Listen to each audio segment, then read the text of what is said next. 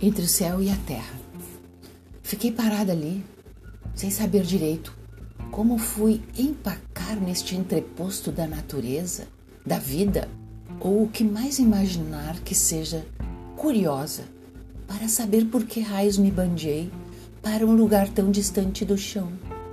Acomodei-me nas almofadas invisíveis do tempo fechado e me deixei levar pela mão para o que se apresentava a mim com tanta veemência, me custando um dobrado para entender o que isto poderia significar. Demorou um tempinho, mas encontrei uma saída nobre para essa arapuca que o tempo resolveu me aplicar. Sempre ele, a me perseguir, a me desafiar. De cara, baixei a guarda e encarei o desafio como se fosse uma aventura do dia, um salto em obstáculos, uma investigação minuciosa do agora e uma parada estratégica para estancar o daqui para frente. Gostei da premissa e comecei a separar o que me vinha à mente nesse descanso que me foi ofertado com tanta graça nesse dia gelado, ventoso e com o mar do avesso. Pelo jeito, a ode não deverá se dirigir ao tempo, nem ao mar, nem ao vento, e muito menos à chuva escassa.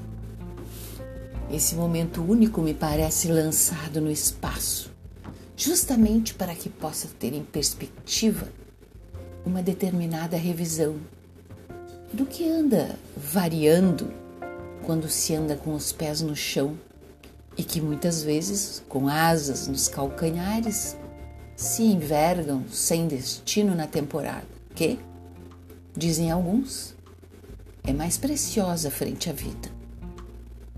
Livrei-me das asas há um bom tempinho. E agora?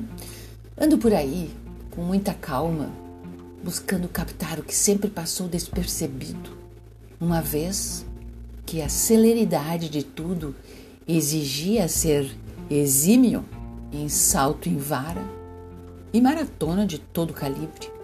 E desse jeito carinhoso, que apareceu do nada, aproveitei para me dedicar ao descanso da alma.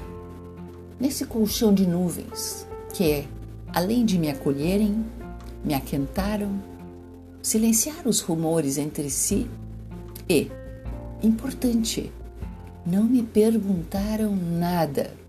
E foi assim, bem quietinha, que ouvi todas as respostas